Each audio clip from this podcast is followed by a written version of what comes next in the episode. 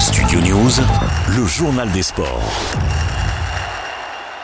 Jonas Vingard s'empare du maillot jaune à l'issue de la sixième étape du Tour de France et de l'arrivée à Cotteret, mais perd des plumes face à Tadej Pogacar. Le Slovène s'est imposé et reprend environ 30 secondes d'avance sur le Danois. Résultat au classement général, le vainqueur sortant dispose de 25 secondes d'avance sur son rival. J'ajoute que Jay Hindley a pris une belle option pour la troisième place. Derrière, les Français ne sont pas flamboyants mais assurent leur place dans le top 10. David Godieu est septième au classement général, juste devant son compatriote Romain Bardet. Guillaume Martin et Thibaut Pinot sont également dans le top 20. Aujourd'hui, la septième étape sera promise aux sprinteurs entre Mont-de-Marsan et Bordeaux. Après deux victoires sur les deux premiers sprints massifs, Jasper Philipsen est favori.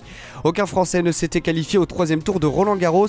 Il y a un mois, c'est chose faite à Wimbledon sur le gazon londonien. Quant à Alice s'est facilement imposé en 3-7 contre l'Australien Alexander Vukic. 6-3, 6-1, 6-4. Le joueur français affrontera le numéro 8 mondial en huitième de finale, l'Italien Yannick Sinner. Et puis chez les femmes, Caroline Garcia s'est également qualifiée et affrontera Bouskova au prochain tour. S'agissant des favoris, la quatrième journée de Wimbledon a réservé euh, plusieurs surprises avec les éliminations de Casper Rude, finaliste de Roland Garros, et Taylor Fritz. Le choc entre Andy Murray, double vainqueur de Wimbledon, et Stefanos Tsitsipas, cinquième mondial, reprendra également aujourd'hui, alors que le chouchou du public britannique mène 2-7 à 1 avant que le match ait été interrompu la nuit dernière.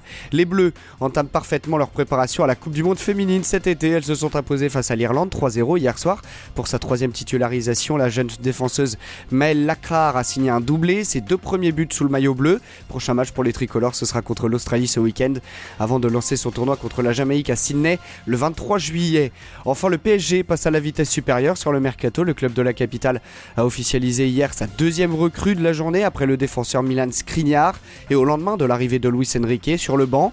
D'après un communiqué publié par le club, l'international espagnol Marco Asensio a signé un contrat de 3 ans jusqu'en 2026. Il rejoint Paris après 8 ans passés au Real Madrid. Studio News, le journal des sports.